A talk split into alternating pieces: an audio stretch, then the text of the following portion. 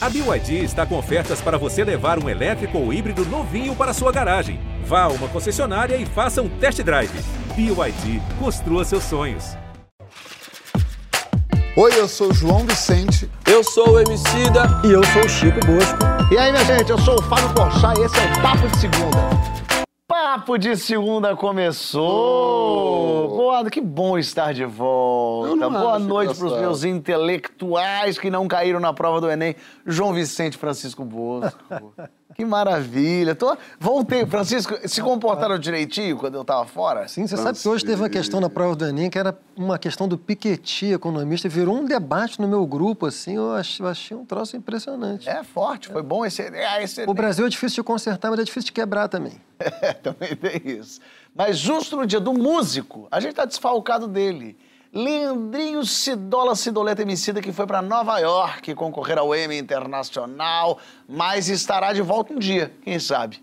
E hoje temos duas convidadas de muita honra. A jornalista Ana Carolina Raimundi e a rainha das lives, Tereza Cristina. Sejam bem-vindas. que maravilha. Obrigado, vocês estão aqui. Tá bem, Tereza? Tá tranquila, Tereza? Tranquila nunca, mas eu tô feliz. Tá bem. Ana, tudo certo? Eu, eu tô, tô nervosa, acredita? Não fique nervosa. Entrevistar eu acho que é mais fácil do que ser entrevistada. É, Então já Mas por já. que, que você tá nervoso? Conta, conta pra mim. Não, ó. Dia 25 de novembro, quinta-feira agora, é o Dia Internacional da Eliminação da Violência contra a Mulher. E a gente debate a importância de identificar as violências invisíveis que muitas mulheres sofrem. A Ana Carolina apresentou no Fantástico a série Isso Tem Nome, que justamente dá nome ao que muita gente nem percebia como violência. Mansplaining, gaslighting, etarismo. Você sabe o que, que esses termos significam? Como diferenciar os conflitos naturais dos abusos? Vem com a gente na hashtag Papo de Segunda no GNT. Infelizmente é muito boa a série, né? A gente queria que fosse tudo uma grande mentira. Mas eu quero saber como e quando que você se deu conta de que era importante, importante dar nome a essas violências. Ana. É, eu costumo dizer que eu era uma criança é, muito questionadora. Eu acho que essa ideia da série veio, acho que da Carol criança. Porque eu, eu tinha sempre um incômodo de por que, que eu. Meus primos estão assistindo, Guilherme, Gustavo Fernando, e eles vão, vão, vão lembrar exatamente disso. Os meninos iam jogar futebol e as meninas tinham que lavar a louça. Ah. A minha família era assim, como muitas famílias Perfeito, a machistas do. Brasil, né? E eu, desde pequena, falei: não, se eles não lavarem também, eu também não vou fazer. E aí era, um- era uma crise na família. E aí, isso acho que isso foi, eh, foi em mim é, amadurecendo, amadurecendo até que, de uns anos pra cá, eu comecei a perceber que esse incômodo que eu sentia, não só sobre isso, mas também algo que acontecia nos relacionamentos, que não era só eu, que eu não estava sozinha, que aquela percepção, é, não é- não é possível que só eu sentisse aquilo, conversando com uma, com outra, lendo aqui e ali, eu percebi que essas coisas já tinham nome. Muitos em inglês ainda, não tinha em português, mas é, eu comentava isso com amigos homens e eles falavam: Nossa, mas isso tem nome? Isso existe? E aí eu comecei a pesquisar e vi que tinha, que isso já tem nome. E aí, tendo nome, você mate- materializa isso que você achava que era só um sentimento ou uma impressão sua. Você não está sozinha, essas pessoas sentem igual. Se sente igual, é porque existe. Então, aí surgiu a série. E é curioso porque quando surgiram esses nomes, mansplain e tal, eu nunca imaginei, nunca falei assim, não, eu acho que nunca fiz isso. que é isso. E Só que todas as mulheres falam, não, é, isso acontece com a gente sempre. Então é muito interessante como essa explicação é quase que para falar para os homens, porque as mulheres vivem isso e sentem isso o tempo todo, né, Tereza?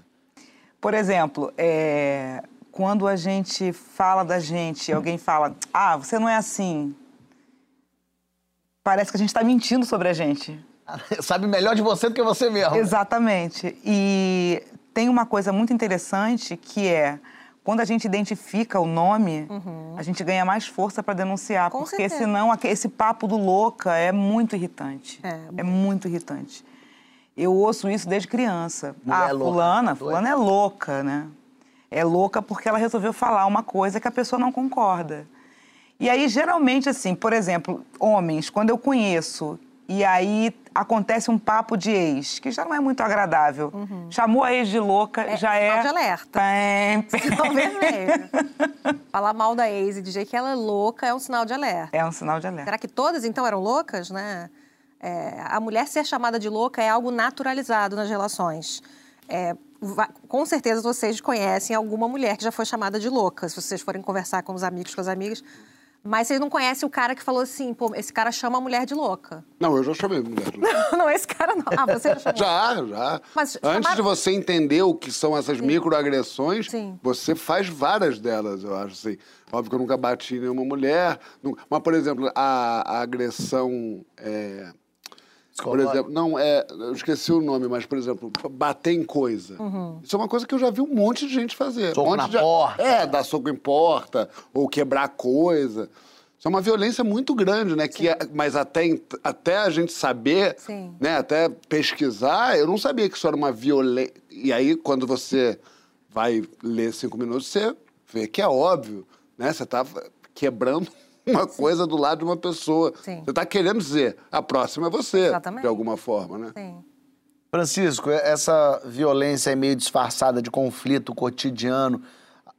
O- cara que faz isso, ele é consciente disso que ele está ele tá fazendo? Isso é uma coisa que já se percebe ou não? Não, então, eu acho muito feliz o nome da série. É, isso tem nome.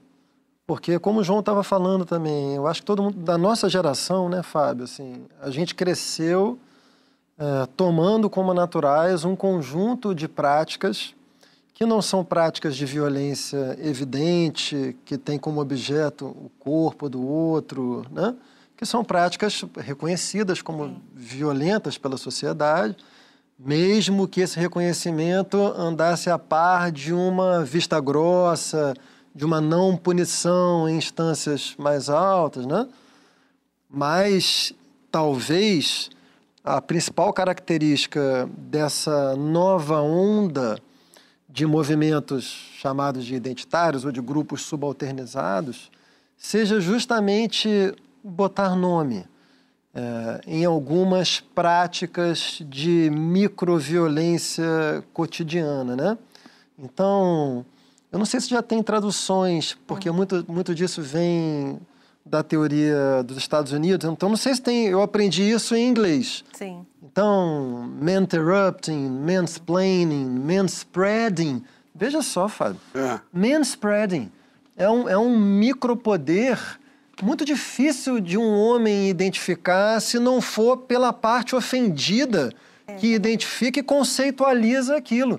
Eu não tenho de memória, mas eu provavelmente a minha vida inteira eu sentei ao lado de mulheres em espaço público com a perna aberta, ocupando um espaço maior do que o que me seria dado, muito provavelmente. Tem um interrupting. muito bom que é, desculpa te me interrupting, é, que Não é sabe Bro- homens entre si é, podem pode. se interromper. É One É só Bro, mal educado. One Bro and Two Seats. É um, um site é, só que mostram homens sentados Eu já assim, vi, eu já vi, eu já vi. é, com as pessoas todas assim do lado. é, aí eles fazem montagem, botam uma menino. ovelha.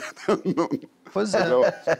Então, são formas, são formas de poder e são formas invisíveis ou pouco evidentes de poder, mas nem por isso menos eficazes, né? Porque elas, elas vão acabando com a autoestima do outro, elas vão reduzindo a capacidade que o outro tem de se afirmar no espaço público, elas vão dando ao homem uma assertividade, uma confiança no espaço público que é inversamente proporcional à da mulher.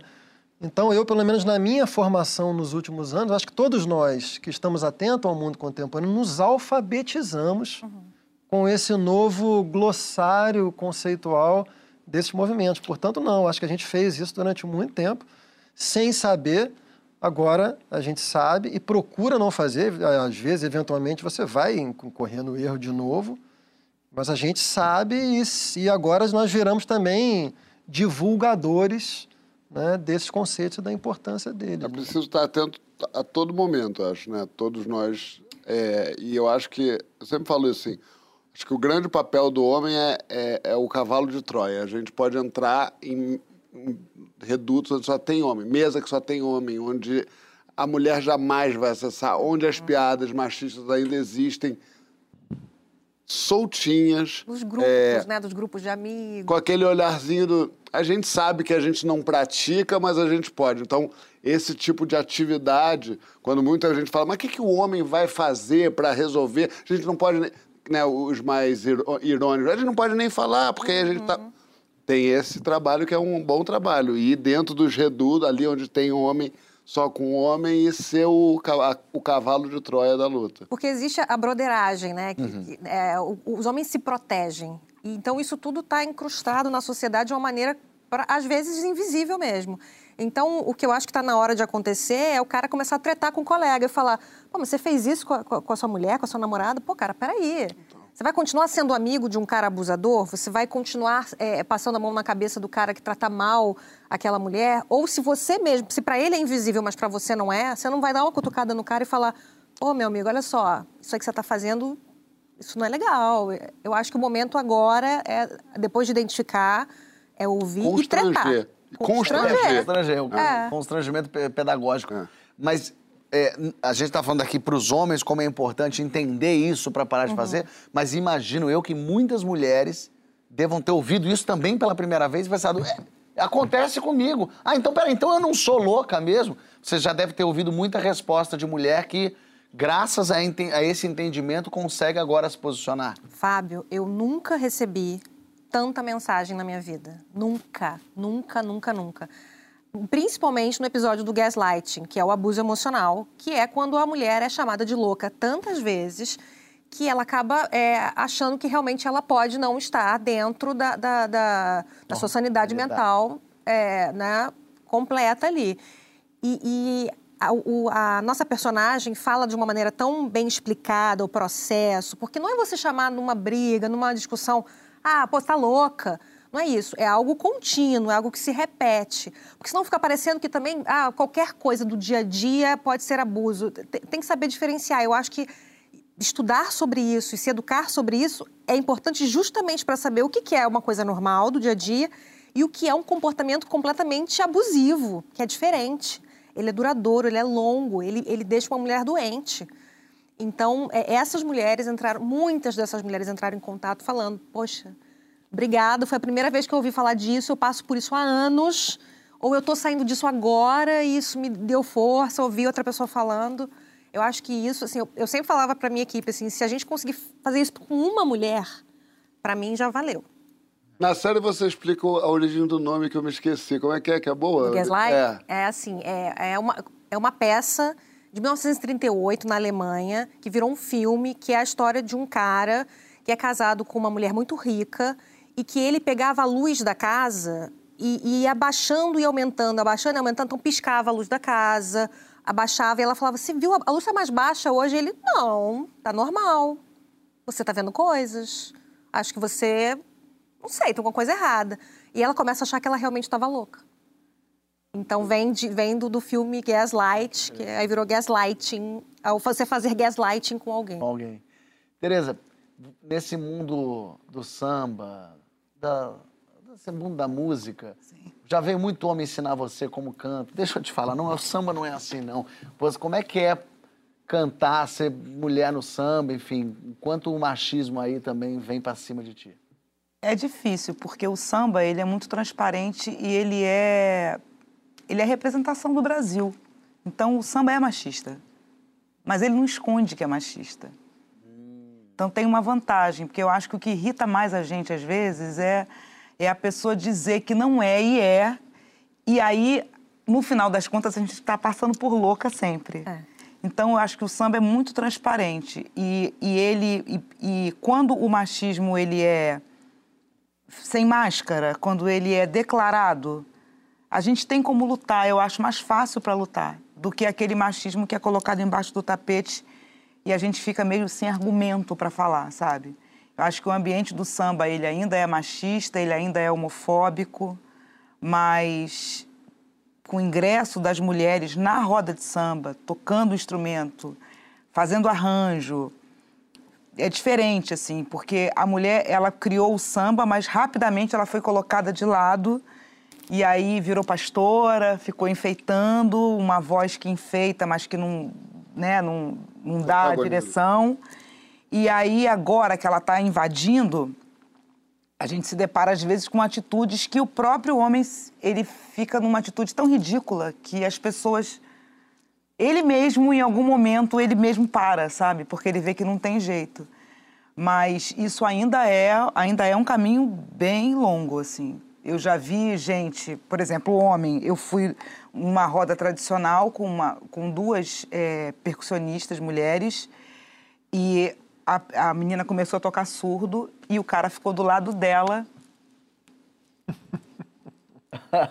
com a maceta imaginária.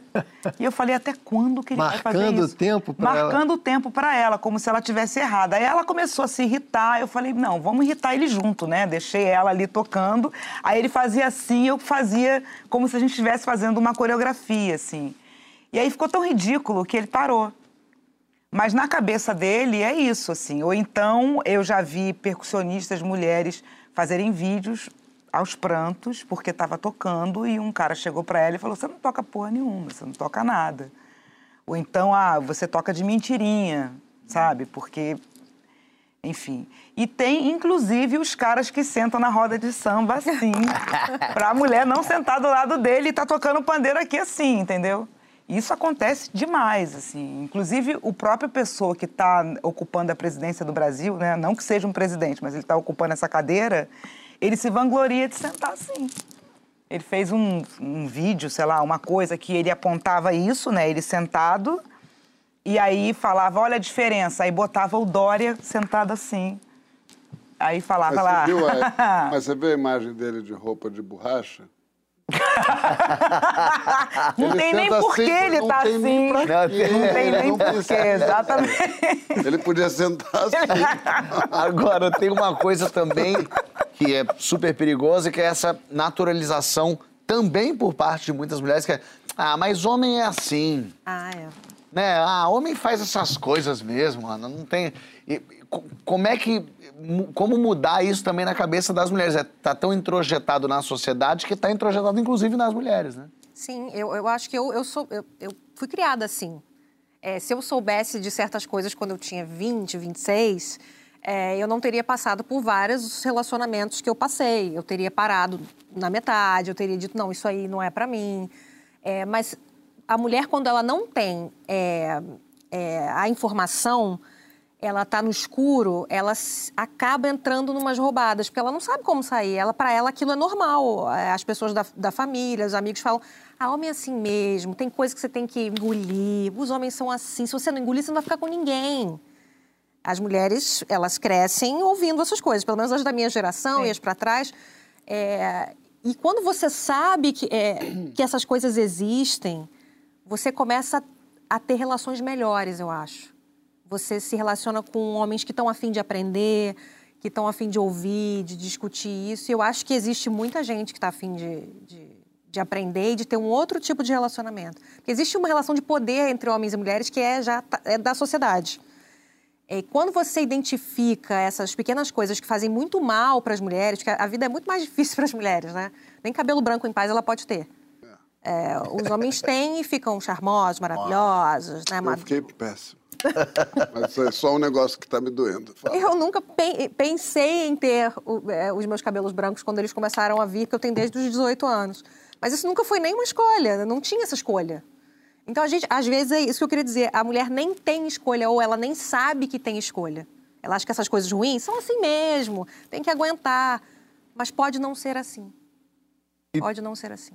E tem uma coisa também de parecer que, não, quem faz isso é um desconhecido, uma pessoa de fora. Quando na verdade é o que você está falando, você foi criado assim, ou seja, fazer assim com você a sua família, as pessoas próximas a você, né? Sim. A mulher sente isso do, do melhor amigo, do pai, do irmão. É, entender também e, e como se posicionar com pessoas que a gente ama e fazê-las entenderem que elas também estão criadas nesse lugar, né? É, eu, eu, já- eu olho muita coisa, olhando para trás, assim, e é difícil também, muita terapia. Você identificar ali, aquilo ali que eu achava legal, hum, nossa, olha onde que me levou. E aquilo ali, é, hoje, hoje eu acho que não, não, não rola mais. Então você, você vê coisas, e também coisas que eu fiz também, que eu permiti, que eu fiz, que eu reproduzi, porque a gente, mulher, reproduz, a sociedade é machista. A gente reproduz também, às vezes, é, coisas que eu não gostaria de fazer de novo. Mas as mulheres como, é, são, claro, muito mais vítimas desses comportamentos, então tem coisas que realmente acho que serviram para para mostrar que agora isso tem nome e que eu não quero repetir, quero que outras mulheres não repitam também. Agora, Francisco, a Carol tá falando uma coisa, ela falou assim: ah, os homens estão querendo aprender e tal. Mas o que, a- maioria que eu ouço é sempre, isso é mimimi, agora tudo é um problema, agora tudo é reclama, Tudo tem nome. tudo tem nome, tudo se dá um nome. As pessoas também precisam estar dispostas a querer evoluir, a querer mudar. E esse, você sente que o Brasil, esse Brasil, está disposto a querer mudar e aceitar isso? Eu, eu considero que tem dois movimentos simultâneos e contraditórios. É. Tem uma parte da sociedade que geralmente é uma parte mais escolarizada, nem sempre, mas é uma parte mais escolarizada. O nome universidade diz muito, né? Universidade é o, é o lugar do ensino superior em que as suas convicções formativas, às vezes politicamente provincianas, tradicionalistas, elas ali elas são submetidas a uma desterritorialização total. É, então, em geral, na universidade, esses discursos tradicionais eles são muito erodidos e você forma pessoas com uma mentalidade é, constitutivamente aberta, né? Mas tem um, um outro Brasil também, que é um Brasil conservador e que não só não está afim de se transformar, como experimenta essa transformação como uma ameaça à sua própria identidade. Esse assunto aqui não dá para não dá para é, explorar as consequências todas dele, mas é um assunto delicadíssimo no, no Brasil contemporâneo, assim. E na verdade é muito antigo, Fábio, o que está acontecendo, assim. é, isso aqui que a Ana está falando, eu poderia chamar de isso aqui é a força da modernidade. A modernidade, enquanto época histórica, é o que vem para deslocar os discursos da tradição. Até o século XV, mais ou menos, assim, dependendo do lugar do mundo, obviamente, né? É, o mundo era um mundo tradicional, então não havia propriamente um indivíduo tal como a gente conhece hoje. Você fazia parte de uma sociedade que a antropologia chama de holística, que é onde cada um tem uma função social específica, não tem mobilidade de classe. Se você nasceu servo, você vai morrer servo. Se você nasceu aristocrata, você vai morrer aristocrata. Ninguém tinha liberdade sexual, não existia livre pensar. Livre pensar é uma invenção do iluminismo, que é a modernidade. Então, o que é a modernidade? A modernidade é o fim da tradição sob todos os seus aspectos, a começar por Deus. Deus é o primeiro a ser questionado pelo iluminismo, né? A, a centralidade das culturas, as culturas que se achavam culturas universais e eram meras culturas é, locais como qualquer uma, né? Com as grandes navegações, isso passa a ser questionado também. E tem um outro povo lá que é completamente diferente de mim. Então, tudo isso é a modernidade. O que acontece, Fábio? É, a modernidade ela foi um, um acontecimento que teve um sentido para alguns, que foi um sentido de emancipação. Muita gente experimentou a, a modernidade como uma liberdade, porque você, doravante, podia escolher sobre a sua. Como é que você vai educar seus filhos? É, o que você vai fazer com a sua sexualidade? Isso demorou bem mais. Uma série de, uma série de escolhas que você poderia ter, né? E aí, até hoje não está. Até hoje não está completamente. A modernidade é um projeto inacabado. Mas no momento em que a modernidade surge, tem muita gente que experimenta isso aí não como uma liberdade, mas como uma ameaça à sua identidade. Nesse mesmo momento surge a antimodernidade.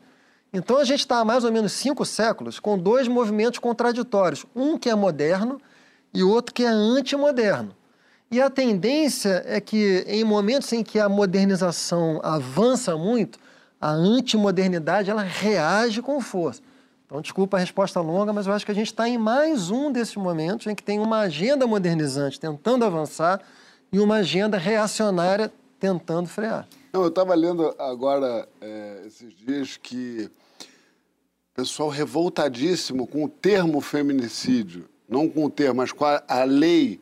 Porque falam, pô, se matou uma mulher é homicídio. Ou se matou e assaltou. é- Aí eu fico pensando, que caralho você está discutindo? O que, que você está gastando energia para falar?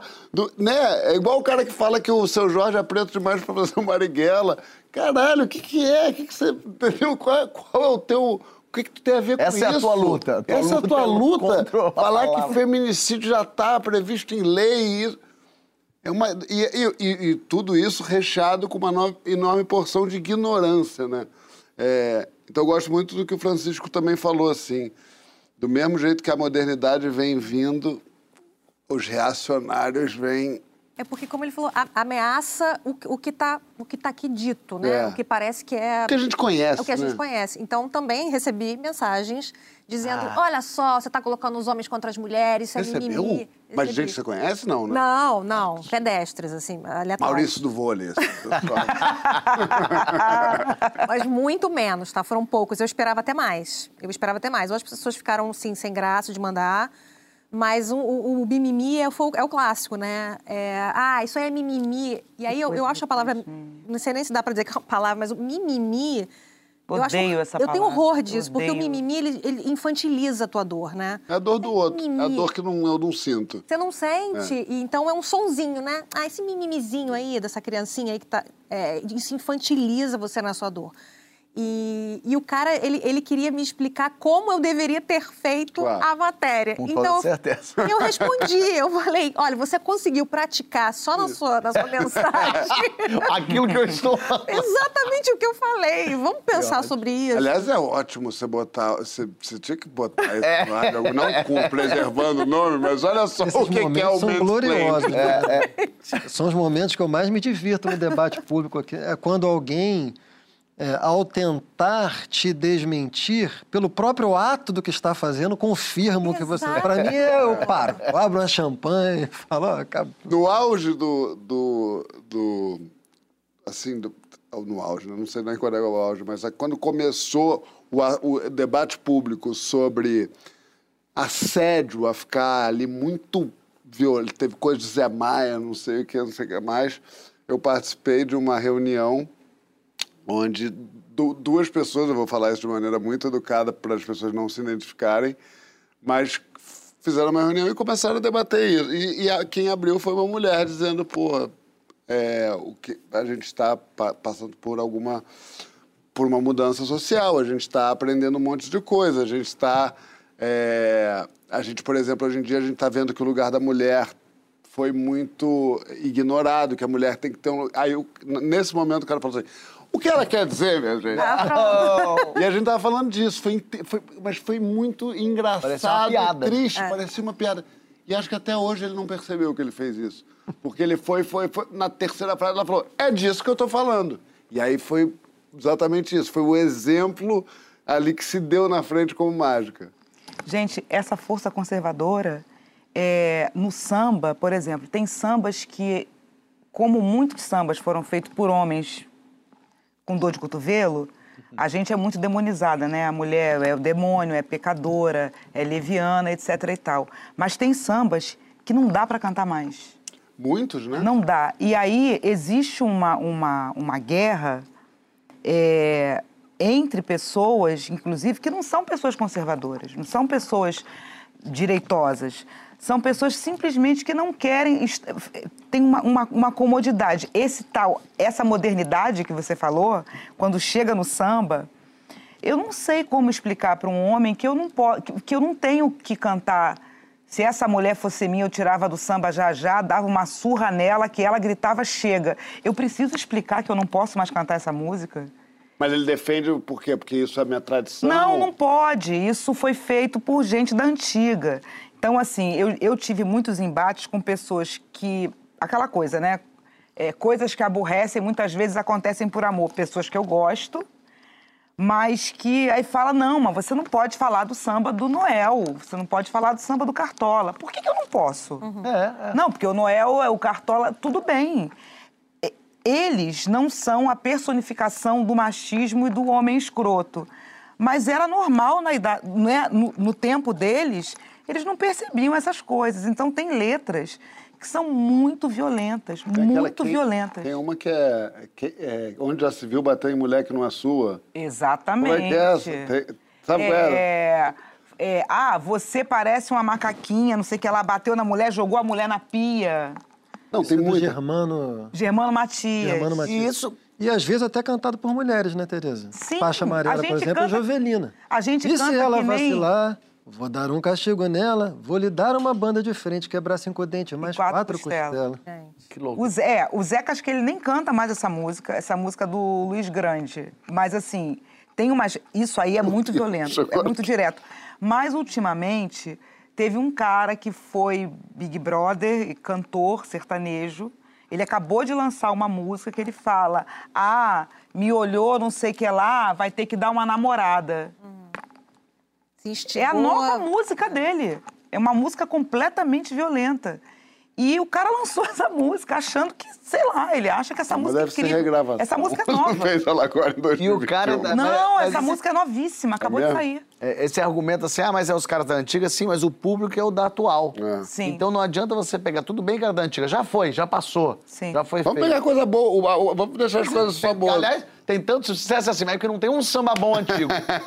só tem samba violento. Ao contrário, só tem samba bom. Então vamos falar os bons. Olha aqui, a gente tem em parceria com a ONU Mulheres, TV Globo, Sport TV, está lançando a nova fase da campanha de combate à violência contra a mulher. Eu fiz, hein? Fez? Fiz. Olha aí, o Vendo foco agora é chamar nós, homens, para essa conversa. No próximo dia 25, o GNT também vai exibir o documentário Isso Tem Nome e lançar o vídeo manifesto da campanha com a participação do nosso João Vicente, Manuel Soares, Alex Escobar e do meu amigo Paulo Vieira. Ó, na volta é hora de puxar os mais tímidos, quietos, aqueles introspectivos. Eu vou chamar pro debate, ah, com certeza. Você aí de casa, é tímido ou é extrovertido? A timidez e a introspecção são obstáculos ou são a benção num mundo de superexposição? Perde a timidez, vem na hashtag Papo de Segundo GNT que a gente vai estar aqui.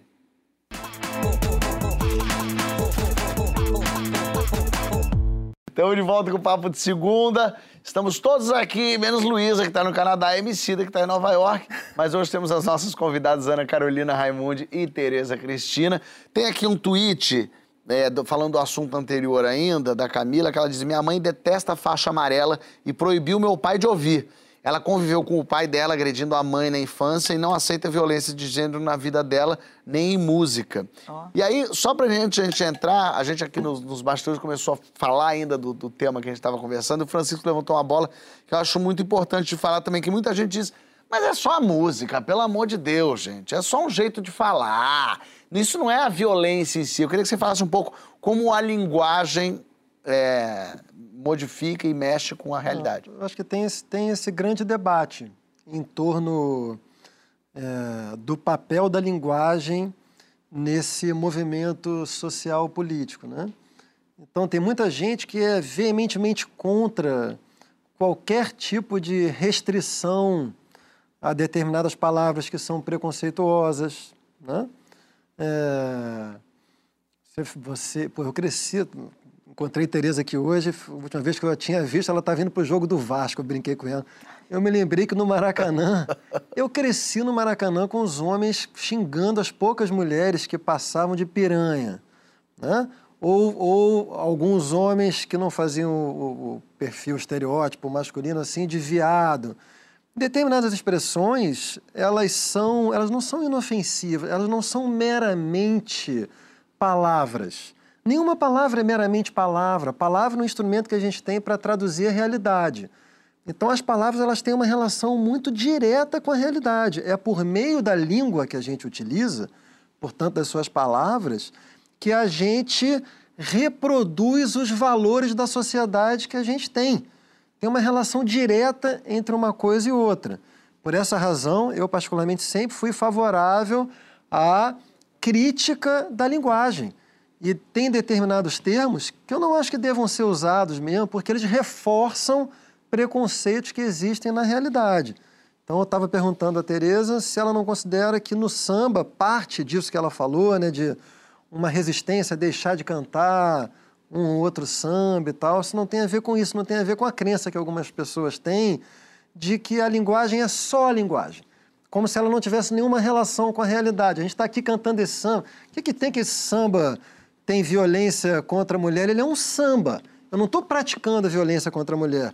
Sim, mas se você canta isso, você está naturalizando uma cena. E por força de naturalização, esse comportamento tem grande chance de se dar na prática, né? Perfeito.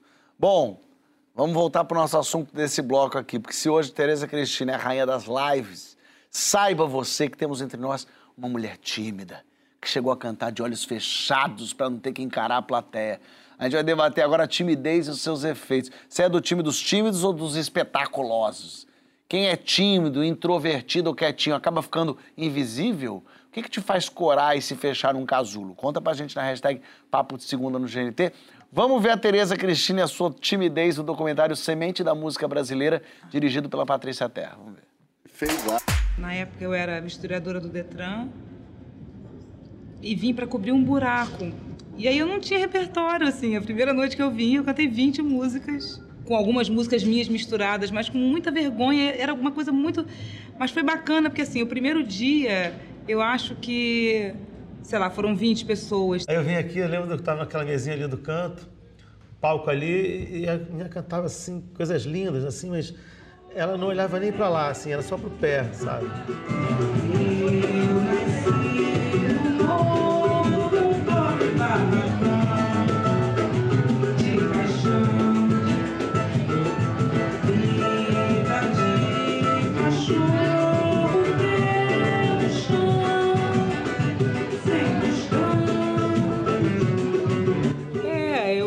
pessoa, eu sou uma pessoa tímida.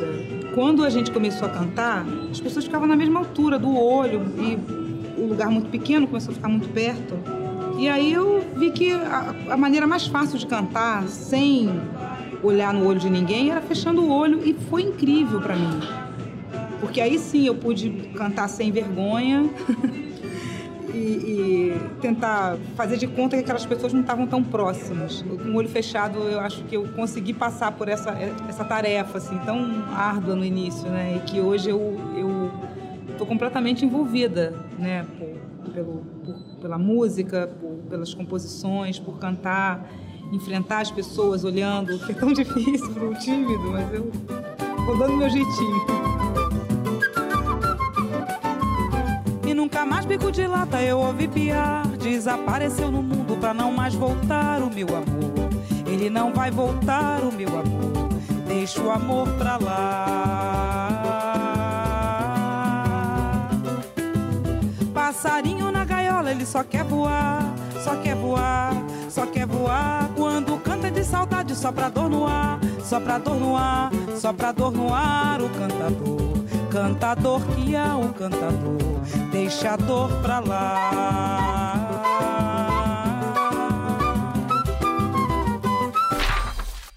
Bonito isso. Deixou a timidez pra lá? Eu acho que sim. Eu porque a gente vai vai vivendo, né? Vai vai pegando idade e cada vez que eu fico me vendo, por exemplo, eu já não sou mais aquela pessoa que estava ali falando de si do passado. Me deu até um negocinho aqui de ver o semente ali no início, o Paulinho do Pandeiro. É, eu com a roupa, as pessoas falavam, você é dizimista, porque eu só usava saia comprida. Mas é porque a- eu descobri, de- depois que eu fiz 50 anos, eu descobri que o, o meu plano de, de gente era para ser extrovertida. Então, com seis anos de idade, na primeira série primária, eu ia para frente da turma, imitava a Fafá de Belém. Ai, Moreno! Imitava, dançava e tal. E, e eu fui muito. sofri muito bullying e muita injúria racial. Então eu fui. eu fugi para dentro de mim. E aí, depois, eu descobri que eu era CDF, eu só tirava muita nota alta. E também eu não agradei a minha turma, porque eu gostava de fazer bagunça e quem gostasse de fazer bagunça não podia tirar nota alta. E eu era a única pessoa preta da minha turma. Então, cada vez que a professora pegava a minha prova e mostrava, olha aqui a prova da Tereza, sempre tinha uma coisa ruim que eu ouvia, que faziam comigo.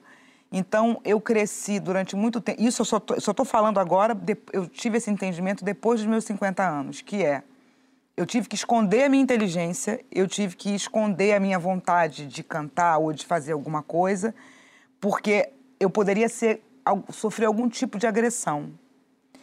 E isso é, é por isso que é tão importante, né? A nossa infância. A gente fica sempre falando da infância, da infância, da infância. Mas a infância, ela, ela cria aquela cicatrizinha e você vai vivendo com aquilo, convivendo com aquilo. Então, eu passei muito tempo da minha vida escondendo o que eu sabia, só que eu só jogava o conhecimento no momento errado, porque você não pode esconder. Você não pode esconder um. um, um... Mas é isso. É... E aí, quando eu descobri que a, a minha atitude de, de ir para dentro de mim era porque eu, eu não queria nenhum tipo de agressão, eu não queria ouvir. Porque é isso, esse assunto que a gente falou mais cedo, assim, né? O cara todo dia chama a mulher de louca. Todo dia chama a mulher de louca. Em algum momento ela vai falar: pera lá. Por mais que ela. Ah, esse cara tá errado, esse cara não presta. Mas em algum momento ela vai falar: não, pera lá. Será que não tem alguma coisa de louco dentro de mim? Então eu fiquei com esse conflito. E quando eu comecei a cantar, foi péssimo, porque eu não via nenhum artista assim, tímido. Eu vejo artistas tímidos fora do palco, exceto Chico Buarque, talvez, e Beto Guedes. Mas tirando isso, o artista está no palco, por exemplo, Ney Mato Grosso. O Ney Mato Grosso, eu fui fazer um. Eu tenho idade, tá? MPB Shell. Uhum. MPB, não, MPB.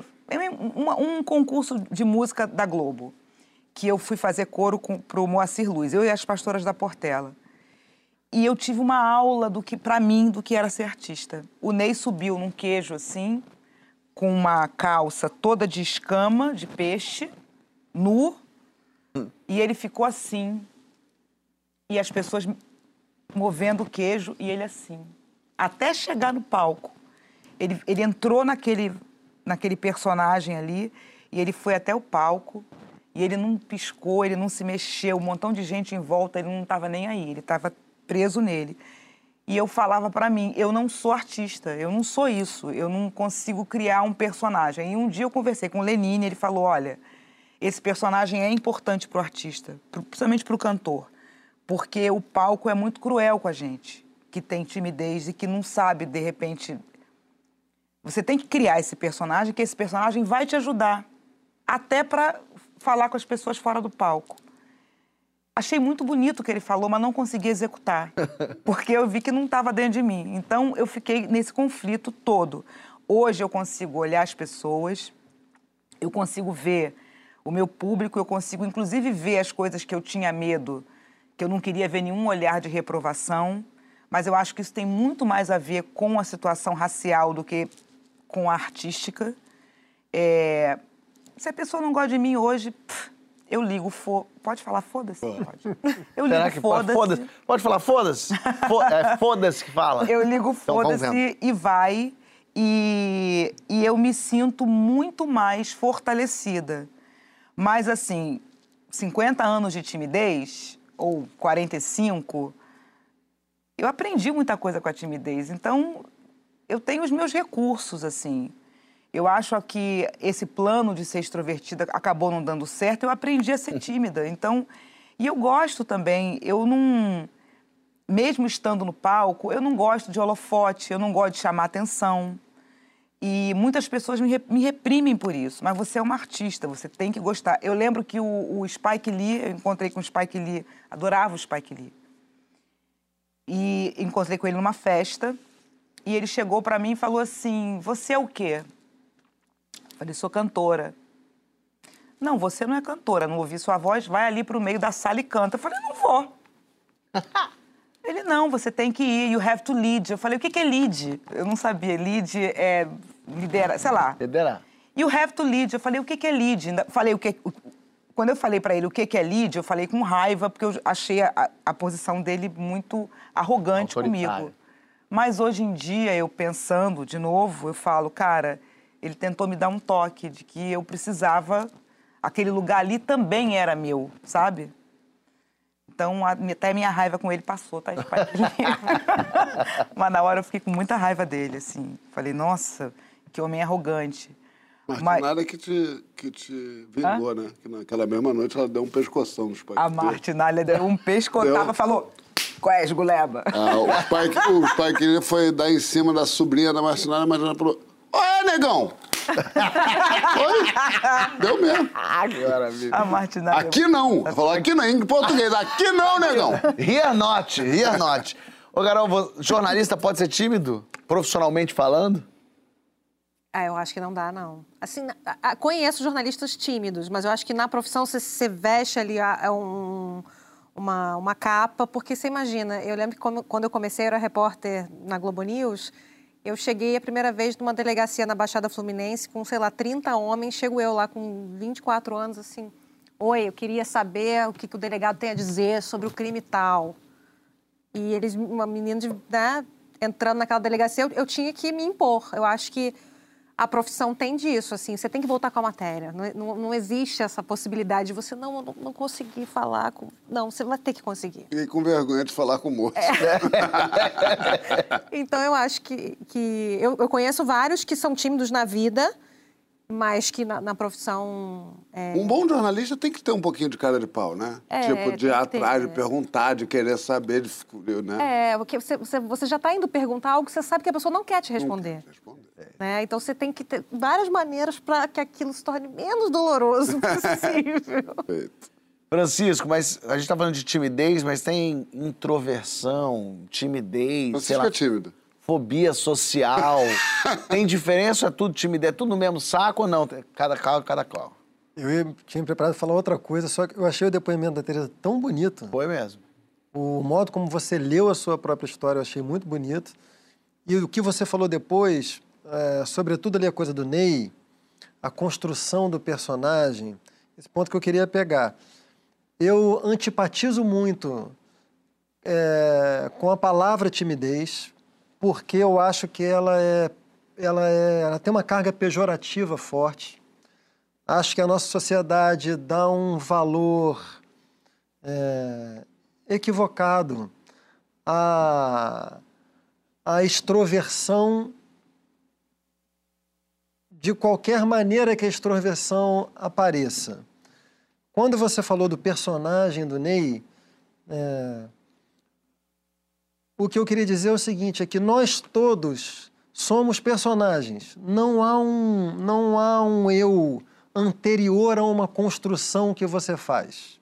O que há são maus personagens e bons personagens. São personagens fracamente construídos, que não têm muito interesse público, não têm muita invenção, e personagens fortemente construídos. O que, que eu não gosto no, na- no modo como timidez é usado, João? É que pessoas, como a Tereza está se dizendo aqui agora, ou como o Ney, que eu conheço bem, o Ney é totalmente assim, né? É, pessoas que não se interessaram por fazer uma construção em determinados ambientes, como eu também não tenho interesse nenhum. Eu chego em determinados ambientes, com determinadas pessoas, eu simplesmente não quero falar, não estou interessado no que a pessoa tenha a falar, não estou interessado em ouvir. Então não é que eu seja tímido. Eu só é que não tenho estou interesse em você. Interessado. Entendeu? Agora, quando Você se já trata... falou isso pra alguém, não já? Alguém já não te Tem falou isso? que Não, já- já, já, já- já deve ter falado assim. Agora, quando se trata da minha construção de personagem, aí que você vai mostrar seu café no bule. Aí que se você é tímido ou não. Expressão sensacional. Não é? Você vai mostrar o seu café no Bota a bule. Tereza no onde a, Te- onde a Tereza é tímida, onde a Tereza tem que ser avaliada? É cantando. De olho fechado, de olho aberto, não interessa. É o sentido do canto dela, o valor do canto dela. Onde o Ney tem que ser avaliado? Em cima do palco. É ali que ele construiu o personagem forte dele. Portanto, timidez, ela reduz uma pessoa a alguma coisa que muitas vezes ela não é. Porque ela, porque ela num certo aspecto da vida dela, não está interessada, velho. Aí você anula completamente a pessoa. Fulano é tímido. Como se um outro paspalho qualquer, que num ambiente qualquer fica todo estriônico, não fala nada que preste, essa pessoa é mais valorizada do que a outra que tem uma puta construção e que não está interessado em participar de outros ambientes. Tá aí meu protesto. Tem muita gente falando sobre isso, é um assunto que movimentou muita gente aqui. A Karen fala, na infância era tão tímida que a letra era minúscula. Além de roer a unha e ser a única negra da turma. Só na faculdade houve uma mudança significativa, continua introvertida, mas bem menos. É, é muito é curioso como essa timidez, as pessoas estão falando demais disso. Acho que o tamanho da timidez tem a ver com quão seguro você está em determinado cenário, diz o Daniel. Ou seja, quanto mais você dominar a situação, menos tímido estará. Sim, eu acho que isso tem muito a ver com o que eu chamei de personagem. Exato. Quando você constrói alguma coisa, ali você se encontrou e não é tímido. né? A, Tha a Thaísia, ela diz, eu digo pra minha mãe que o dinheiro mais bem gasto dela comigo foi o aparelho dentário. A minha transformação foi evidente. Eu ria com as mãos na boca. Hoje sou conhecida pela minha gargalhada. Olha que interessante lindo isso. também, né? É, tu- todo mundo falando aqui de timidez, eu tô com um rapaz muito tímido aqui na minha frente, que é João Vicente. Eu sou. Esse parangolé. João, você sofreu com timidez alguma vez na sua vida? Eu acho que por isso eu sou tão. O, o, Onça. sou tão não tímido, vamos dizer Essa assim. juma moderna. Essa tigresa de unhas negras. Eu vou falar e eu vou trazer um Freudzinho pra mesa. E é. Seguinte, É, porque assim, eu acho que eu- o que eu fui entendendo na vida, na fui entendendo, parece que eu sou um sujeito, fui entendendo fazendo análise na vida, é, foi que eu pedi tanta licença quando eu era pequeno para entrar nos lugares e me senti e tinha uma, uma certeza de que eu estava incomodando. E aí, por assuntos que eu não vou falar aqui que vocês vão chorar, é, que eu acho que eu nunca mais permiti ao outro que me rejeitasse. Então eu já me imponho antes e já e, e não deixo a pessoa nem escolher me rejeitar. Tá certo? Não. É triste? Um pouco. Eu, eu deveria fazer isso dessa maneira que eu faço? Não necessariamente, mas a gente arruma formas de É o sobreviver. jeito que você deu de viver. É, então, eu acho que, que tem um pouquinho de autopreservação. Tudo é sobrevivência, mas assim, se, se eu tiver que falar a receita do bolo, é um pouquinho de autopreservação, um tanto de vaidade, porque o personagem que eu inventei funciona. Também não funciona, mas funciona. Então, ah, eu me sinto. Não é que eu me sinta seguro na vida, eu me sinto seguro no personagem que eu criei. Então, não, é, não quer dizer que toda situação que eu chegue, por mais que eu pareça seguro, eu estou seguro. Eu estou seguro dentro de mim, que já é, uma, é, é um presente grande que a psicanálise me deu. Digo o mesmo sobre o que eu falei sobre a Teresa. Eu acho uma, uma bela interpretação. Como normalmente eu acho as interpretações que o João faz sobre a própria história. Achei bonito, né? A gente, a- no, no mundo da comédia, sempre foi um mundo muito masculino. E a mulher não podia ser engraçada, não podia ser extrovertida, a mulher não podia ficar falando alto e tal. Eu acho mais que elas não tinham interesse mesmo. um bando de homem bobo fazer. É meio que o Francisco falou, não é que elas não podiam. não Vocês queriam. lembram da criação de vocês também tentarem conter vocês, ou não só parentes, família, mas digo amizade, assim, ser quietinha é melhor não chamar atenção porque você é mulher. Não deixa os homens. Tem isso, Tereza? Eu lembro, eu lembro de parentes, porque eu gostava de todo final de ano, eu fazia sempre uma paródia da família. Então eu pegava uma música Não acredito. e aí colocava Ah, a família dentro. Hã? Faz uma, le- letra. faz uma letra em cima de uma música conhecida. É, isso? uma música conhecida, uma Essa melodia família é muito conhecida. linda, mas às vezes também A me tia prejudica. Zezé, a tia Zezé. Eu lembro, eu lembro aquela música do, do Lulu Santos. Quando eu era pequeno. Aí eu falo, tinha um, um primo meu que tinha uma cabeça, que era cabeçudo. Aí eu falava, quando eu era pequeno, eu tinha a cabeça chata. Só que a música, ela vinha e aí eu só falava o nome dele. E aí veio a adolescência, ah, minha mãe me disse, eu, Jorge, ali que ele entendeu que era ele. Depois dessa música, a família ficou meio assim, com essa coisa de diversão. É mesmo? Você foi recriminada pela família por causa da... das- Não, completamente. E essa coisa também de ser engraçado, de querer falar piada, porque isso era uma coisa de homem. E é muito engraçado porque eu vim com um pacote, né? Eu queria ser engraçada, eu gostava de esporte, eu ficava vendo mesa redonda. Olha. E aí eu sempre brinco que assim, que o meu plano era era para ser sapatão, era para ser lésbica. E a minha família, as minhas tias ficavam assim, minha mãe, ó, Cristina, elas tinham plano, elas, na- várias tias minhas tinham certeza, ó, Cristina. É engraçado que não fala, né? Fala assim, ó, Cristina.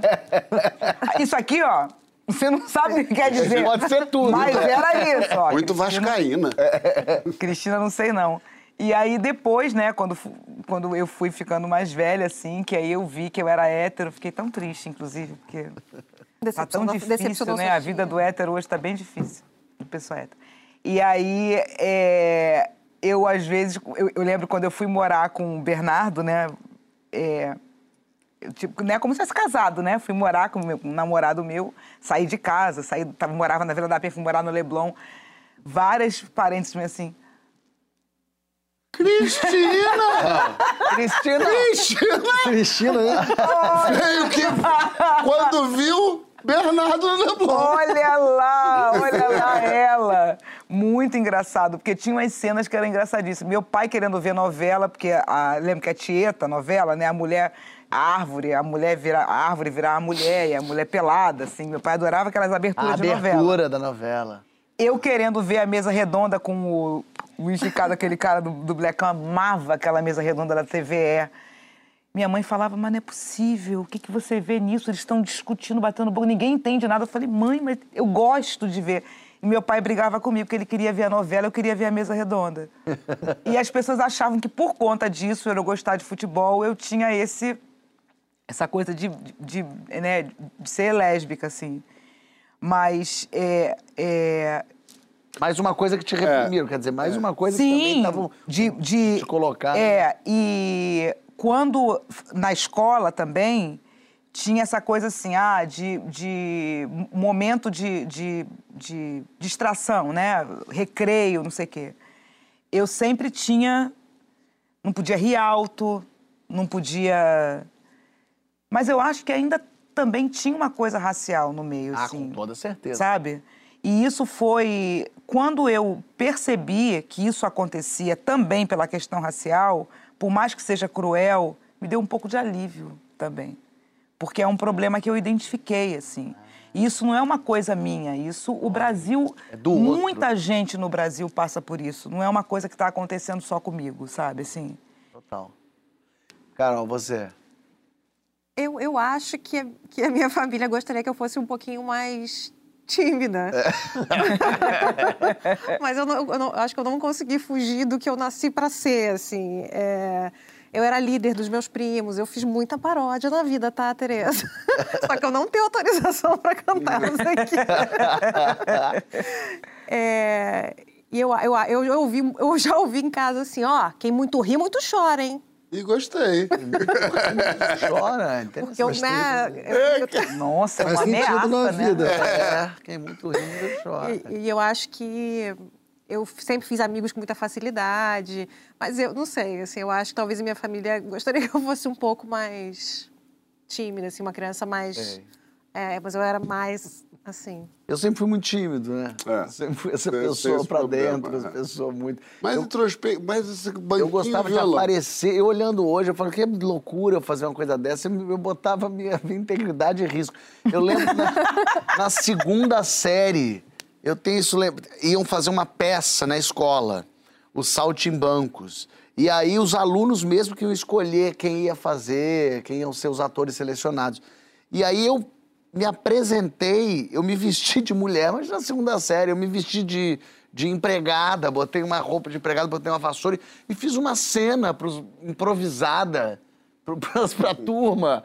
E passei, fui o jumento do Saltimbancos e coordenei o teatro da escola.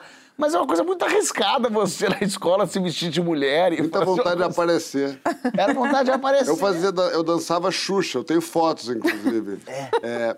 apare- vontade de aparecer. Aparecer, Mesmo, aparecido. mesmo lugar. Na volta a gente debate as nossas fantasias, olha aí. Qual? ó.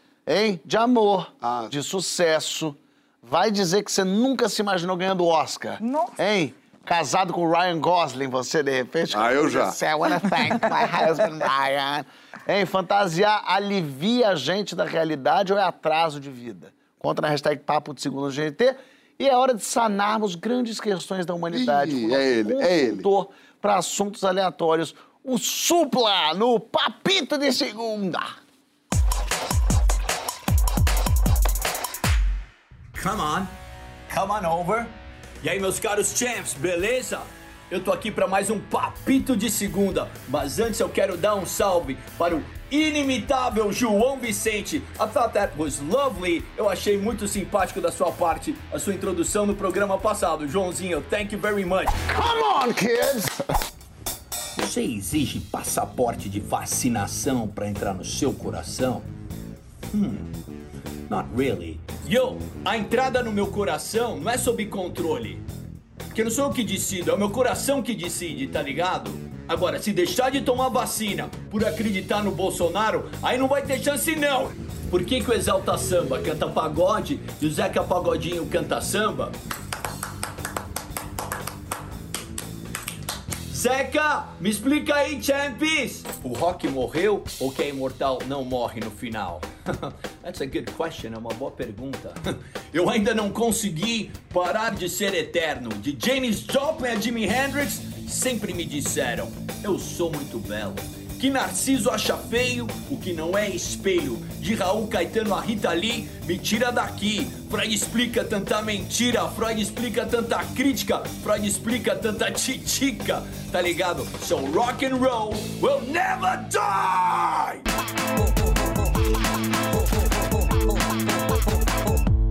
Voltamos com o papo de segunda. Mas sabe quem ainda não voltou? Cidola, o desertor. Mas voltamos sim aqui, na- daqui a pouquinho ele aparece um dia, quem sabe, não sabemos. Mas aqui temos elas, em grande estilo. Tereza Cristina e Ana Carolina Raimundi no nosso debate. Muito bem, muito bem. O pessoal já está falando aqui, ó, sobre as reflexões. Acho muito bonito o pessoal já falando não só da timidez, mas de falar das fantasias, que a gente já está entrando aqui no próximo bloco. Minha eterna fantasia é ganhar na Mega Sena, diz a Ana Calazans. Uma fantasia de família. As fantasias eu acho ótima. Passamos horas fantasiando isso. Deve ser muito bom não se preocupar com dinheiro. Mas isso eu lembro. é, eu era pequeno, não lembro, a gente estava muito ferrado de grana. E eu lembro da minha mãe jogando na Mega Sena e, e já calculando como é que ia gastar o dinheiro, aonde, para quem que ia dar, o que que ia fazer. Dava até briga, né, às vezes. Vai fazer isso com dinheiro? Não, isso. Mas fazia planos reais mesmo, assim como se já tivesse ganho, inclusive. Não, então a gente vai fazer isso, aí discutia seriamente sobre o negócio. Mas tem aqui, ó, a Tainá diz, eu me fantasio cantando em cima de um trio elétrico desde criança. E também me vejo sentada numa das cadeiras aí do Papo de Segunda, olha que bonito isso. Ó, a psiquiatra e escritora Natália Timmerman escreveu o livro Copo Vazio, que conta a história da Mirella e do Pedro. Eles se apaixonam e aí do nada o Pedro some. Eu vou. Você dando um closão bonito aqui? Ah, não tá dando pra ver bonito aqui, não tá? Essa capa bonita. Não pode julgar o livro pela capa, mas eu julgo sim. Tá bonito pra caramba. Mas eu, ao invés de contar essa história, ao invés de fazer esse explaining aqui, eu vou deixar a autora contar essa história de abandono. Fala aí, Natália. Acho que Copo Vazio pode ser sim considerado uma história de abandono contemporâneo. Né? As histórias de amor boas de ser contadas são aquelas que não deram certo.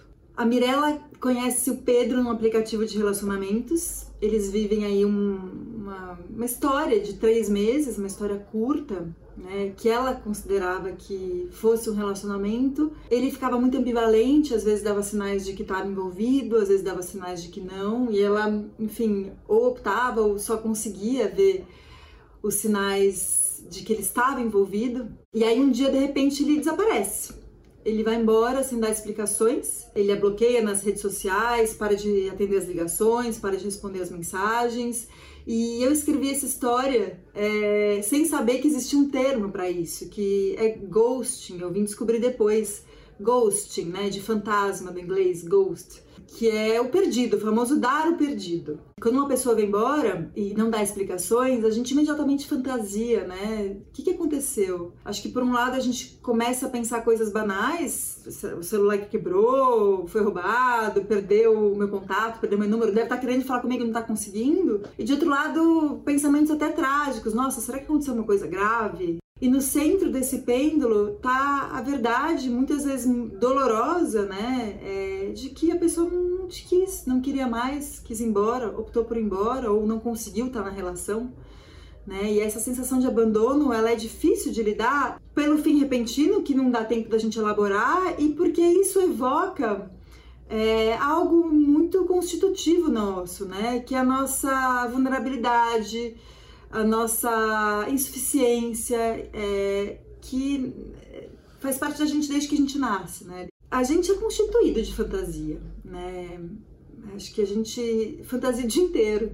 O tempo todo. E na maior parte das vezes, o que a gente quer do nosso futuro, o que a gente sonha, o que a gente. E pode ser um futuro distante, pode ser assim, na hora do almoço. As coisas não acontecem exatamente como a gente tinha planejado. Na maior parte das vezes, as coisas não acontecem como a gente queria, ou como, como a gente sonhava, como a gente esperava, né? Quando a fantasia ela é, causa muito sofrimento e ela fica muito endurecida, a gente não consegue sair dela e quando a gente acha que ela é real, aí sim pode ser perigoso.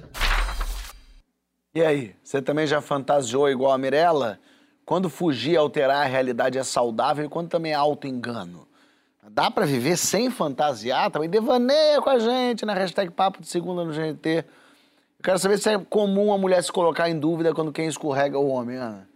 Olha, eu queria dizer só que ghosting, Ah.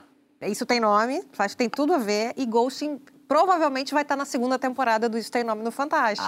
Olha aí, já estamos adiantando Estamos isso. adiantando aqui, é um spoilerzinho, de- me deixaram fazer isso. Gostei, gostei. Esse livro é excelente e o que, que você perguntou? Eu me perdi.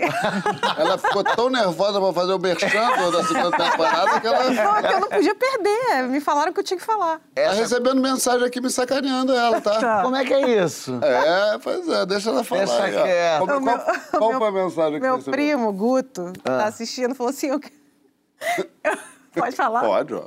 Eu quero ver se eu tivesse com uma camisa de onça e uma calça pescando, pe- de pescador, se eu faria sucesso e seria galã em Niterói.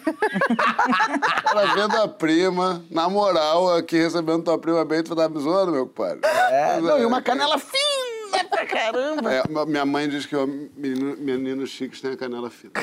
Ela fina. Mas enfim, voltando Não, o que eu quero saber se é comum a mulher se colocar em dúvida quando na verdade é o homem que tá. Eu estava conversando com a Tereza no início, né? É, eu acho que quando acontece o ghosting, a mulher passa por fases. Ela diz, ela pensa assim: é, será que ele morreu? Será que o celular tá quebrado? Perdeu não, um com braço. certeza. Vou mandar uma mensagem aqui só para ver se ele morreu mesmo, ou se não, se alguém atende, se não. Eu acho que existem fases, assim, é, e aí a pessoa começa a, a fantasiar mesmo. O que, será que aconteceu? E a mulher acaba, muitas vezes, coloca a culpa nela mesma, né? Será que eu fiz alguma coisa que desagradou? Será que eu disse alguma coisa? E às vezes não, né? O cara simplesmente acha bonito sumir assim, né? Eu não posso nem falar muito, porque eu acho que eu já fiz ghosting. Ih, ó. Mas é porque não é uma coisa só dos homens. Não né? é. Também. Mas eu acho que o homem faz muito mais. A mulher, ela, ela, ela- eu acho isso, falando até com a Teresa antes, a mulher acho que precisa, ela dá uma satisfação. Olha, eu tô sumindo, não tô mais afim. É, encontrei- tem a clássica, né? Ai, reencontrei um ex, é, tô com uma situação aqui. O homem, eu acho que isso com mais facilidade some sem dizer absolutamente nada. Eu, eu tenho essa impressão. Eu ainda não estudei esse assunto o suficiente. É verdadeira. O, o homem. eu acho que esse negócio assim de sumir, eu, eu o que eu conheço da vida até agora, eu acho que 89% o ghost é male, é homem. O homem, né? Porque eles fazem isso com muita facilidade, justamente porque Não é eles não não, precisam Tereza. explicar. Ele faz com A gente faz dificuldade. com o coração parecido. E é um negócio, assim, é muito doido, porque tem uns que se especializam nisso. Então, antes de sumir, eles são um príncipe encantado. Mas O é cara que, já sabe Tereza. que vai sumir. Mas ele dá, ele dá aquele elogio. Quer dar nome? Começa com J? Fala. Cara, eu vou dizer, são Tem canela muitos, fina? assim. canela fina. É, canela fina pra andar mais rápido. Mas tem essa coisa, né? O cara já sabe que vai sumir, então... Ai, não, vamos casar? Vamos morar em Veneza? Eu vou te dar um carro. Você é tão linda. Esse Quero homem, se tu conhecer me sua arranjar, eu tia. quero. E aí ele abusa emocional Eu também, né? de- Quero de conhecer Veneza sua pro tia, carro. quero não sei o que lá. Então ele, ele faz um negócio que ele sabe que ele não vai cumprir, mas aí ele vive ali uma semana, dez dias. Tipo, meu Deus, ele é uma pessoa maravilhosa, ele é o homem da minha vida. Mas daí, jogando ao contrário, ao mesmo tempo assim. Tu também não quis acreditar que ele queria te levar pra Veneza pra morar e ia te dar um carro, a pessoa que gente, conheceu é há que uma todo mundo quer ouvir, mas eu digo assim, pra nós, mulheres, inventarmos isso, não é bem Ah, assim. entendi. Entendeu? Eu- é porque ele dá. Ele vai enfeitar. E vai, claro que não são todos os homens. Mas geralmente, quando começa. Eu nunca deixo ele colocar a cereja no bolo, entendeu? Ele vai, faz a massa, põe, põe lá o, o negocinho. Quando ele vai colocar a cereja, eu, eu sumo antes. Como é que é a cereja do bolo? É sumir? Não, é chegar e falar: olha, é amanhã. É não sei o quê. É assim. Eles vão enrolando. Mas aí é, é, chega um momento em que eu acho que eles. É, tem uma insegurança e tem uma coisa tipo assim: não, eu não vou falar que acabou, sabe? Eu vou deixar ela achar que eu sou um homem incrível e que eu possa ser atropelado por um jacaré na, na avenida, sabe assim? E aí é isso, a gente fica imaginando: será que perdeu um braço? Será que caiu um avião na cabeça dele? Será que ele foi sequestrado? Outro dia eu sabe? tava ouvindo de uma, uma amiga minha maquiadora aqui em cima, ela falou assim: eu tava saindo com um cara e aí tem, tem um tempo que ele, ele, ele, não sei, não tá me procurando. Será que aconteceu alguma coisa com ele? Eu falei, quanto tempo? Ela, dois meses. Eu falei, aconteceu! Ela, amiga, aconteceu! Aconteceu que não vai mais acontecer nada. Dois meses? Dois De meses? ghosting. Não é nem ghost, aí é a vida que segue. É barco que já é caminha re- nesse ele rio. não é nem mais gosto, ele já tá reencarnado. Ele já. E tá Chico Xavier psicografando ele É, já. Mas, ó, vou te... Vai. É, não, não, mas é porque assim, eu acho que você falou uma coisa no primeiro bloco que é preciso dividir o que é, o que é um, um comportamento abusivo, sério, né? Uma, um sujeito, é, um psicopata que entra na tua vida e, e cria, faz você criar uma dependência afetiva daquela pessoa. Cara da cereja do bolo aí da, da É. É um exatamente. E também tem. é, e aí eu. Enfim, ainda bem que o MC não está aqui pra ele não me oprimir. Mas tem também, e o que eu defendo em qualquer tipo de relação, que é ler os sinais, né? Ficar atento. Eu vou aqui.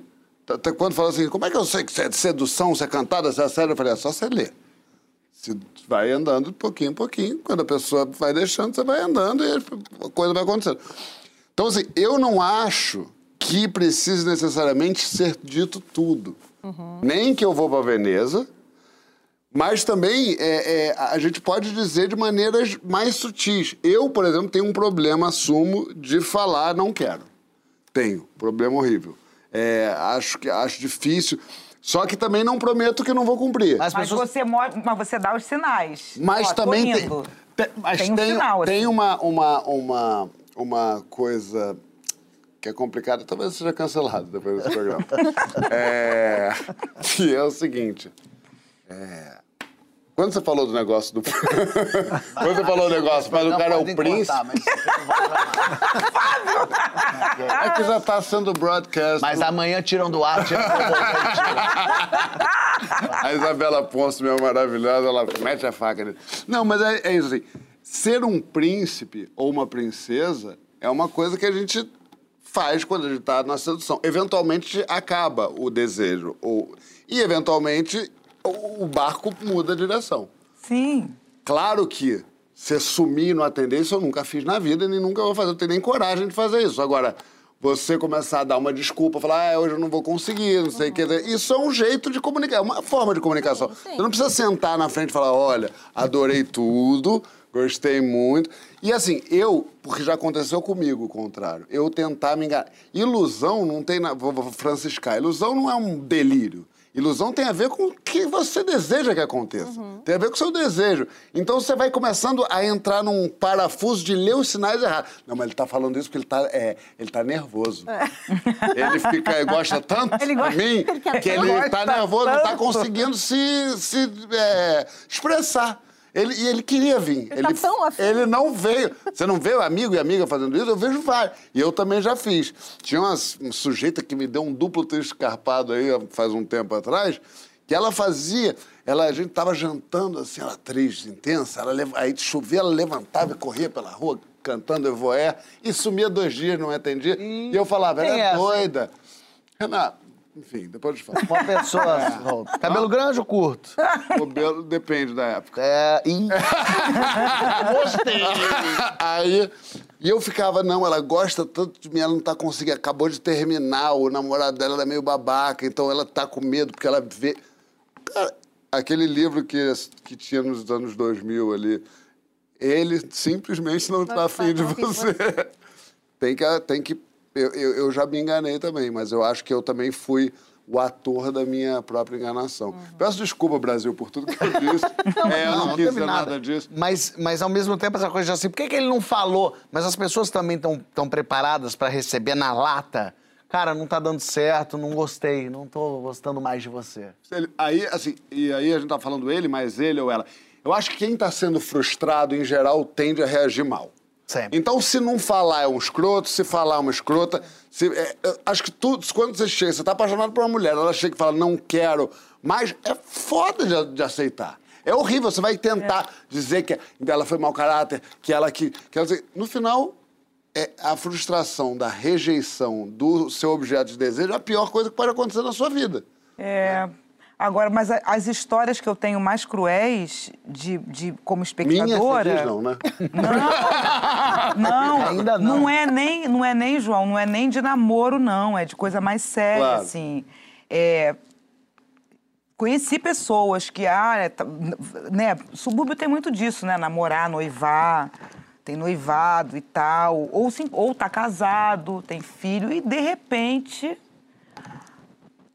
vou comprar um cigarro e some da vida. É, aí é outra Isso é história. muito louco. Isso acontece muito. Eu, pelo menos, eu, eu presenciei algumas histórias assim. E é muito triste, porque não é que não só a pessoa, né, a, a- como diz o nosso boca de pendrive, a conge, é, não sente, nem as pessoas em torno. Gente, fulano, fulano sumiu, o que aconteceu? Sabe, tem uma coisa assim, É, pessoa que não dá dica. não, É não, não deu dica, simplesmente pop-up, sumiu. Eu já fiz isso na minha vida, quando eu era jovem, com 18, 19 anos. Mas é por falta de maturidade, por falta de entendimento, Mas sumir, falta de sumir? coragem. Sumir, sumir não é possível. De sumir É? e ir embora, parar de responder e sumir. Sumir, é, isso não... A pessoa ficava te procurando, tipo, Fábio, fala comigo. Você... Era, eu sumi, fui embora, não falei nada, fui viver a vida. Hoje eu é babaca, assim, Vai mas. desculpa? Muito jovem, eu não vou expor a pessoa aqui. mas é muito. É isso, jovem, com a cabeça sem entender, achando também que tudo bem, que tanto faz, porque era, um namoro que não era, mas era. E aí. É isso, assim, muito. Eu lembro, eu lembro da minha tia falando assim: você, você tem que ser homem, você tem que ir lá e assumir. Eu adoro essa, você tem que ser homem, que é maravilhoso. Mas ir lá e assumir e tal, mas. Ou pensando hoje, eu falo, que, que merda fazer uma coisa dessa, né? Porque você realmente está brincando com o sentimento de uma outra pessoa. Porque ali não era um. Não tinha ficado duas vezes com a pessoa e sumir esse merda. Não, era uma pessoa que tinha uma relação, que estava, inclusive, esperando que isso fosse acontecer. E de repente eu fui embora. Bem merda mesmo. Eu não sei como é que você faz isso. Você faz isso mesmo, daqui a pouco tá em Portugal com outro. Francisco. Passou da meia-noite, o bloco tá muito bom sem mim.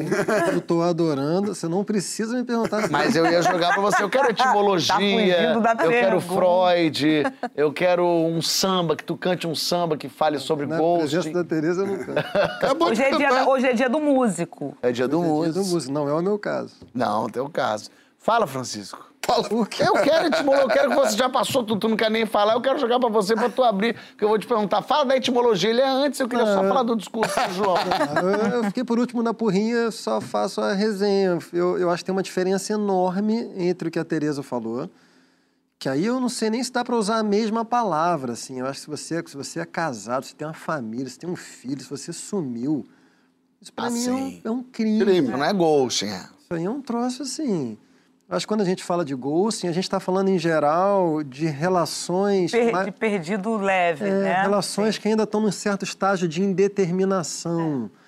E aí eu tô mais com o João, assim, dentre, viu, Ana, de todo esse vocabulário neofeminista, de mansplaining, manspreading e tal, o único termo que eu não gosto em geral é ghosting. Eu sinto muito, já, já, já tô indo contra o, o, o programa. Porque eu acho que é, é uma moralização excessiva de relações e de práticas que são constitutivas do psiquismo humano, independente de gênero. Porque uma hipótese que a gente não aventou aqui é, é a mais corriqueira de todas, é que às vezes as pessoas é, não dizem as coisas com clareza porque não as têm com clareza para si próprias. Assim, quantas vezes nós, na nossa vida sexual amorosa, estivemos com o psiquismo dividido, assim, quero, mas não quero. Não sei se eu vou, se não vou. E a gente acaba sendo evasivo. Aí não responde porque não sabe direito o que, que quer. Aí passou dois, três dias, continua sem saber, passou uma semana, já não quer, mas às vezes já não tem mais. Então, para mim, isso aí é do jogo, é da vida, é aceitável e curioso, gente. Assim, eu, eu quando eu. Vai ver que é por uma coisa de rejeição, assim, profunda minha, mas quando alguém faz um mínimo de ghosting comigo, eu mandei a mensagem, pode ser homem, pode ser mulher, mandei a mensagem, a pessoa não respondeu, eu já acho que não gosta de mim, que brigou comigo, eu já penso logo pior, eu nunca penso que... Fantasia. Hã? A fantasia que a gente tá falando aqui. No... Que é, que na verdade é uma fantasia no sentido mais psicanalítico. E fantasia no sentido corriqueiro é algum, algum a sua imaginação. Fantasia para psicanálise é outra coisa. Fantasia para psicanálise é o modo como o seu inconsciente se estrutura e determina o seu modo de se relacionar com o mundo. Então, de fato, assim, quem tem uma fantasia que tende mais assim para o medo do abandono e tal, quando uma pessoa some, a primeira coisa que vem é o gatilho. Aí Você fica procurando onde você errou. Aí eu já me armo logo, falo, não gosta de mim, também não gosta de você. Pum, já não falo mais, velho. Às vezes a pessoa aparece toda carinhosa, dois dias depois, você, sei lá, de fato tava sem sinal em algum lugar. E eu já fiz uma viagem de abandono, é até difícil voltar depois. Largar o ódio. Largar o ódio. Você já odiou ela Dá um tanto. trabalho pra você voltar. Papo lindos. Não acabou. fala isso. Acabou-se o que era doce. Vocês acreditam, Terezoca? Puxa vida. Não é bom? Tava indo bem? É. Não embalou, Ana? Não foi? Foi. Pois é, mas a gente Já chega tava por aqui aqui. na intimidade, já tava achando que esse copo era meu. Eu quero agradecer muito. Obrigado. Parabéns pelo quadro, parabéns pela, pela pelas matérias e seja sempre bem-vinda aqui. Ah, eu adorei. Eu sabia que eu sempre... Eu tinha uma fantasia de participar do programa. Olha aí, que bom. Isso aí eu Realizei. também tinha. É isso. Dona Tereza. Mas na minha fantasia tinha o Emicida também. Ah, na nossa também tinha, vê. Mas ele é um monstro, ele foi embora. Mas ficou melhor o programa, Eu vou te falar, o negócio É, é... é da, da coisa dele ser mesquinho, de estar Isso. sempre querendo pegar um dinheiro com a gente. Caminhos errados que ele toma em Não, e fala mal de todo mundo, e fala, olha a roupa do outro, e fala muito de roupa, Puxa muita... tapete. É bem a Não, e cara coisa dele, consumista, tá sempre no aplicativo comprando Não negócio. botar nenhum sapato, né? É isso. Negócio de não botar Não bota um sapato. sapato. Promete que vai dar queijo pra gente, não dá. Não dá, quer Minha dizer, gente, até semana que vem. Um beijo pra todos vocês que estão aí.